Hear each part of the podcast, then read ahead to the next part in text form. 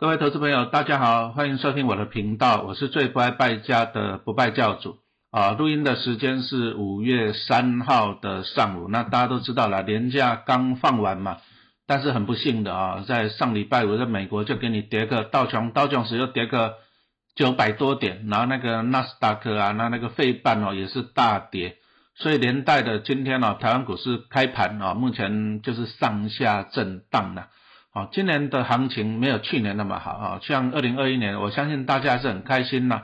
啊，虽然说那时候疫情也是有嘛，不过台湾没那么严重嘛。现在，诶，现在搞不好台湾那个确诊的案例会超越啊加权指数啊一万六千点哦，那啊那就看着办吧，对不对？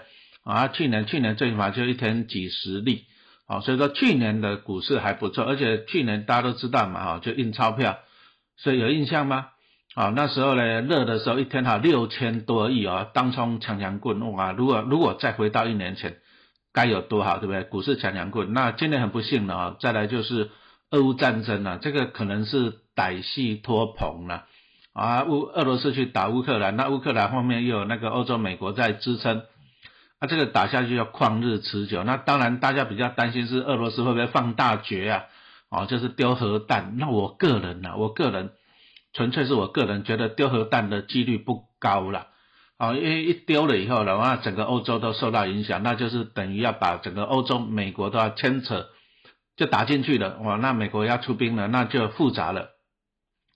那当然，如果说欧美欧美都出兵的话，那普京当然压力更大嘛，一定打不赢的，啊，所以说普京应该也是没办法，以我个人认为啦，核弹就是恐吓而已啦，啊，真正丢的几率是很低的啦。阿拉表示说，这战争就是在拔河了，看谁先受不了啊！所以说大家有心理准备。不过战争这个议题啊，应该会慢慢的淡化啊，反正就大家也习惯了嘛，是不是？那影响最大的还是联准会的升息啦，因为美国这个通膨哦，八趴十趴，这个很严重啊。那这个也要怪美国自己嘛，那么以前一直印钞票，对不对？啊，印太多了，那肺炎疫情以来又无限 QE，又一直印钞票。那钱总是要收回去嘛，那再加上，哦，中国大陆最近在清零哇，那很多工厂又又不开工了，对不对？那货物就供给不出来，那连带的又影响到美国的通膨嘛，那这个也影响到台商了哈，台商一些在在大陆上面设厂的那些厂商也都受到了影响，哦，所以说以前呢，以前就常常一句顺口溜嘛，五穷六绝七上吊。啊，因为这时候刚好也是一个业绩的那个低谷期了，那刚好也也好了，所有的利空的因素啊，都在第二季这边反映一下也好。那我们希望啊，下半年开始还是走一个出圈期行情。啊，那中国大陆那边还是要观察，因为清零一封城，啊，其实大家现在对疫情应该也也也麻木了啦。啊，你说台湾一万多例啊，不像以前，那以前以前一两例就紧张了。的钥匙对不对？以前几十例就紧张的要死，现在一万多例了，大家也习惯了哈。所以说中国大陆那边封城，封城，封城比较讨厌，因为工厂就不能够开工，那很多台台商在那边设厂啊，啊，这个都受到影响。所以希望啊，中国大陆啊，习大大你要听着，我们还是就共存了啊，跟病毒共存，因为现在看起来。对不对？打三剂、打四剂，戴口罩，好像就效果就是那样的啦，对不对？啊，那共存，早点共存，也许会比较好。那接着来讲一下，就是股市啊，股市其实最讨厌、最怕的就是不确定因素。好，那目前这个当然了，升息，升息这个是不确定。好，再来疫情，中国大陆封城，这个也不确定。好，啊，再来就是俄乌战争，哦，这个也都是不确定。但是不确定因素久了。还是会淡化下去，因为大家就麻木了嘛，对不对？好，那接着不确定因素就导致股市不好，所以说你看台湾加权指数也到了一万六千多点了哈，还在努力中呢哈。那像今天今天就是上上下下的嘛，对不对？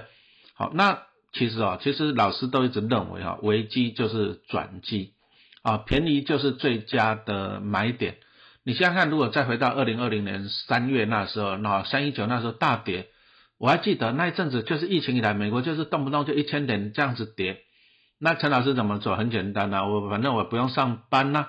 啊，你看啊，那时候三月四月天气还凉爽嘛，老师就拿着《工商时报》啊，就到公园里面呢，啊，就去吃早餐啊，看报纸，然后就思考。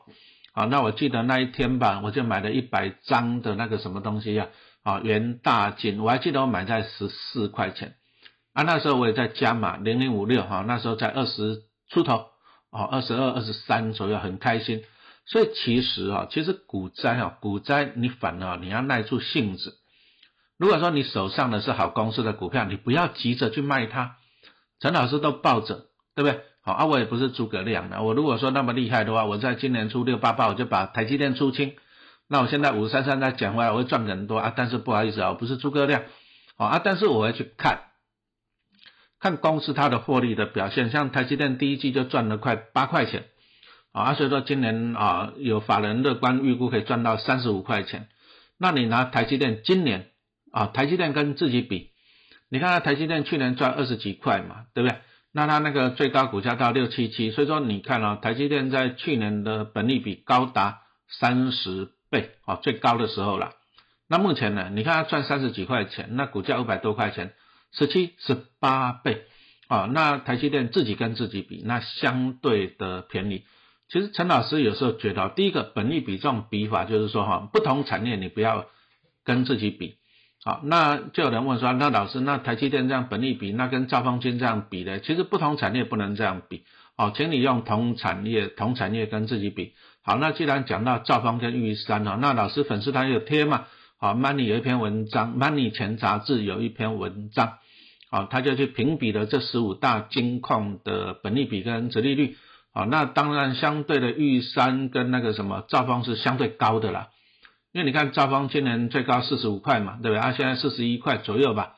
啊，去年赚一点八，好像一点八九吧。那你看看这个本利比高啊，二十二倍、二十三倍。那玉山也是，去年才赚一点五多，那股价三十几块，这本利比也是二十几倍，哦，高不高？那我们拿来做对比嘛，哈，金融股跟金融股比，啊，中信金啊，二十八块多，今天啊，我今天有买了，今天我买在二十八点八五，那老师就讲嘛。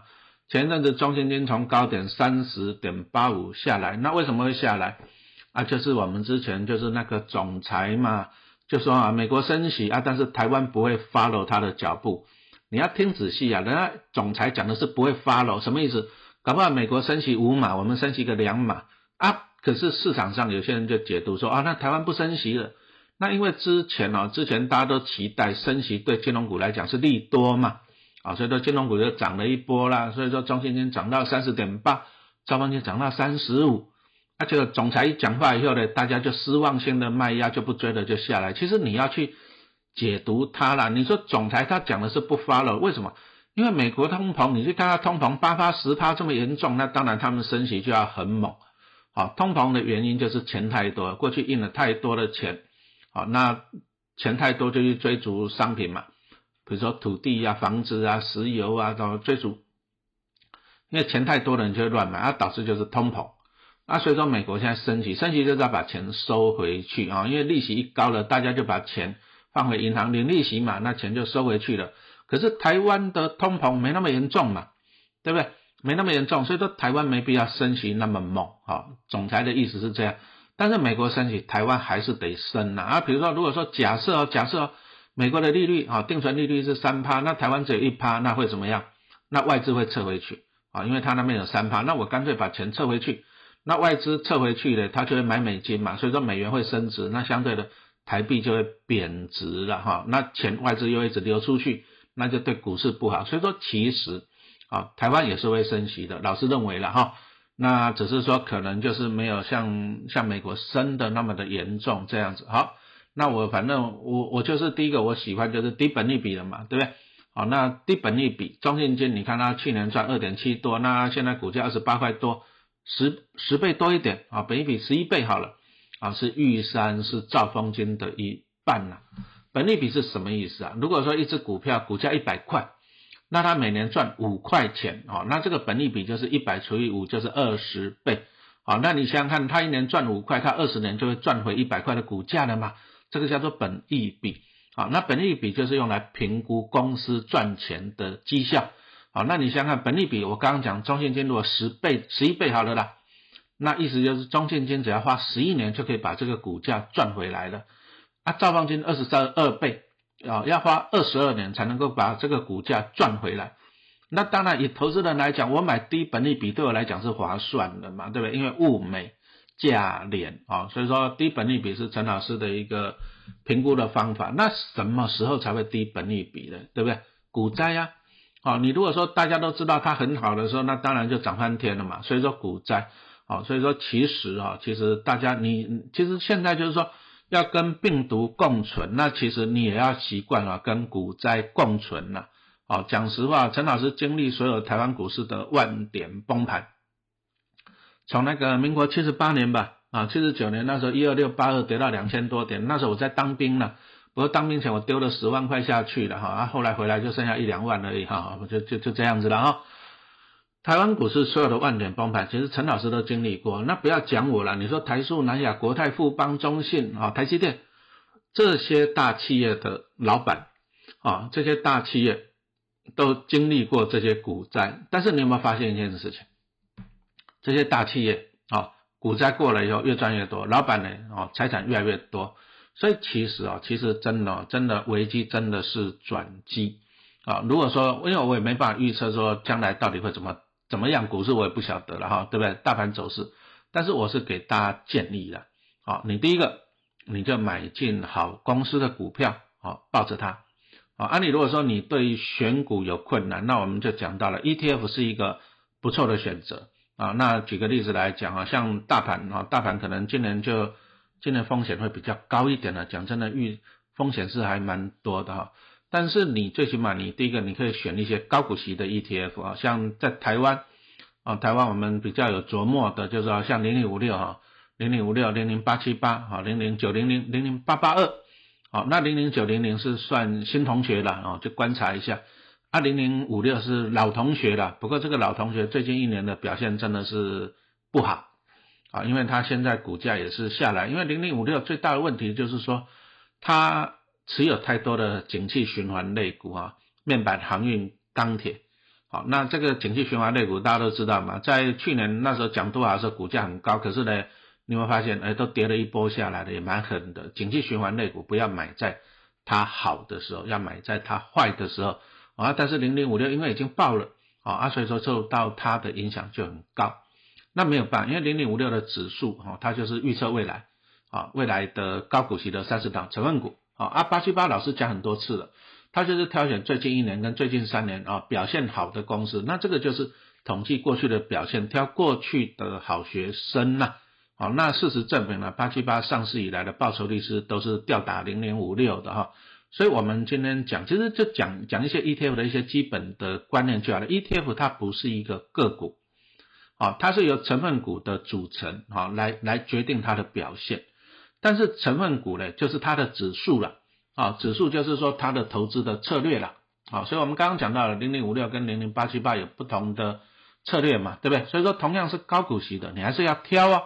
哦，那陈老师在这个 ETF 的波段投资数啊，我的去年十二月推出的十堂影音课程，啊，那最近又在加码，加码了五堂影音课程，哈，就是因为我觉得今年呢，呃，今年今年变数蛮多的，所以高股息会不错，哈，就是说你最起码你可以安稳领息嘛，啊，便宜你就慢慢买，但是高股息有很多，啊，像刚刚讲的五零跟五啊零零五六跟八七八的差别，还有什么高息低波动的啊？又是什么样？那在 ETF 高股息，高股息是不错，但是有些投信不老实啊，他他就是利用现在法规的一些法规的缺点了，哦，他他事先他不他事先，比如说我事先我我我跟你公告，我这我配给你一点八好了，可是投资人不晓得这一点八是什么样的内容，所以你拿到了以后，你才发现啊，什么里面有什么鼓励。哦，鼓励的来源很简单，因为高股息 ETF 像五六跟八七八都是持有三十档成分股嘛。那这三十档成分股领到的息给五六八七八，它要配给我们，这个叫做鼓励。可是呢，你除了看到鼓励以外，你有时候你会看到什么？财产交易所得、公积金、平准金。啊？那这又是什么东西啊？其实原因很简单呐，就是他领到的股利不够分给你了，那怎么办？他就是可以用一些奇奇怪怪的东西补进来。但是你去想一个很简单的逻辑了啊，这些财产交易所的公积金、平准金，请问你？是投信拿钱来垫给你嘛？绝对不扣零嘛，绝对不扣零嘛，对不对？所以其实都是拿基金的净值，简单来说就是拿你的钱来配给你了，啊，他就是把他故意把股利做了一个很大一包来，啊，啊，他事先不告诉你，你他是拿什么东西，拿你的钱给你，他事先不跟你讲，那你一定要被迫出席，出席完了以后你看到你才知道，啊，知道又切怎么办？那也没办法，所以说你看零零五六啊，像老师录音这个时间，今天它已经啊跌破在去年底除夕前的价位了，接着慢慢的如果再跌个一块钱左右，就要开始贴全息了。好，那这个就是因为指数啊，因为它的选股的逻逻辑。那再来哈，因为老师最近出一些 ETF 的影音课程，就是要帮大家厘清一些观念啊。像我常常看一些文章啊，有些投资达人就说，哦啊，大家就定期定额长期投资零零五零就好了。好，二零零五零从成立到现在二十年，那过去平均每年的报酬率八趴到十趴，哦，啊，所以说你只要再抱着二十年，你也可以再这样这样，这样对吗？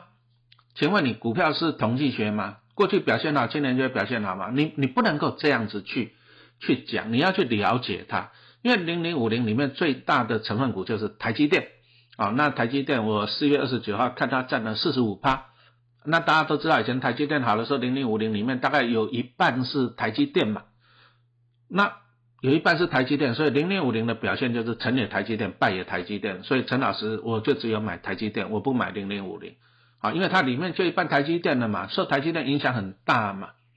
那台积电你要这样子看呢？你看它过去十年啊，陈老师报很久了，你看它股价从六十涨到六百，台积电涨了十倍，还不包含除权息哦，对不对？除息。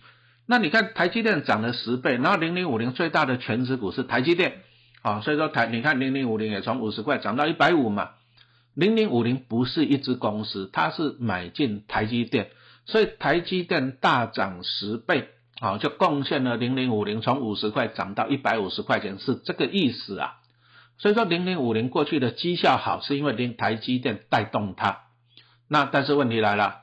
你你不能讲说过去二十年零零五零表现很好，所以说未来二十年零零五零也会表现很好，你不能这样子讲，为什么？因为台积电已经涨了十倍了嘛，那你如果说要维持长期的表现，因为零零五零还是有一半是台积电，所以你一定要看台积电。可是我请问大家了，你觉得未来十年台积电再涨十倍，从六百块涨到六千块的几率高不高？你觉得高不高嘛？因为台积电现在市值已经十五兆了，再涨十倍变成一百五十兆，现在全台湾股市市值都还才六六十五十兆左右而已呢，不可能的代机嘛，对不对？那表示说零零五零没有办法维持过去的绩效了，因为台积电涨不动了。那又有投资人在讲说，那老师没关系啊，那其他股票会涨啊，零零五零还有其他四十九只股票啊，对不对？那其他四十九只股票涨上去就会带动了。哎，这个观念对也不对了。为什么讲不对？因为台积电太大了嘛。台积电在零零五零里面占了四十五趴多。那你说台塑南亚大不大？很大。可是它权重只有一趴多。为什么？因为台积电太大了嘛。它把其他的成分股的比重啊都压缩掉了。你说像红海大不大？联发科大不大？也大概才四趴左右的权重嘛，对不对？那其他的你说像国泰富邦，那种都是两趴左右的。那你就算两趴的股票涨一倍，对零零五零的贡献也就只有两趴，那更不要讲说那零零五零后面那些掉油瓶的、掉车尾的啊，像那个四十名以后权重的，都只有占零零五零零点几趴而已。那你这个零点几趴的公司，就算你涨了十倍哦，比如说零点六涨十倍，对零零五零的贡献也才六趴哦，但是它要涨十倍呢。这个就是告诉你说，其实因为零零五零里面台积电的权重太重了，你没办法忽略它。那台积电如果涨不动，没有办法维持过去十倍数的涨幅的，零零五零的绩效会受到影响啊。所以说你不能够说以前哇零零五零报酬率很高，那以后未来二十年也会报酬率很高，这个观念是错误的哈，错误的，错误的哈。所以说其实投资 ETF 啊是不错的商品，但是你还是要具备。啊，正确的认知啊，这样子你才能够稳稳的获利了哈。那最后还是工商时间一下，陈老师最新录的五堂课程哦。那网友都在问说什么时候上架？那五月啊，五月九号啊，那你可以用手机用电脑，你就连上 Money 前的官网就可以看了哈。那你如果说在去年底有购买那十堂课啊，那你十堂课用 ETF 啊，ETF 波段赚钱术这样子啊，十堂语音课程。好，那你这五堂课免费赠送，好，啊，你如果没有买的，不好意思，你就要一次买这十五堂课，那好处就是说哈，老师后面会不定期的补课了。啊，那为什么要补课？因为 ETF 一直在推出哈。那再来就是时空背景不一样啊，在去年一些啊成长型的、主题型的就很好，今年可能高股息会比较好哈。所以说时空背景不同，那陈老师有空有新的心得就会跟大家分享啊。工商时间，那不过还是拜托大家了，你呃，因为老师要补课我是 OK 的，我就写讲义录一录，但是小编他们公司要制作，这个都是成本啊。啊，如果说这个。这个他没办法回收啊，白话文来讲就是卖的不好了，他没有办法回收。那老师下次要补课，可能出版社就会有意见啊，所以说还是请大家多多支持一下了哈。那股海在走，知识要有哈，投资自己真的是最好的投资。好，那老师这个影音课程你可以无限制免费哈，重复的观看。所以有人问说，老师，那我如果是初学者白纸怎么办？啊，你是初学者白纸 ETF 很适合你。啊，啊没关系，因为我们这个不限时间，不限观看次数，你可以慢慢的看，慢慢的看，慢慢的看，哈，你就会成长。好，好，谢谢大家的收听。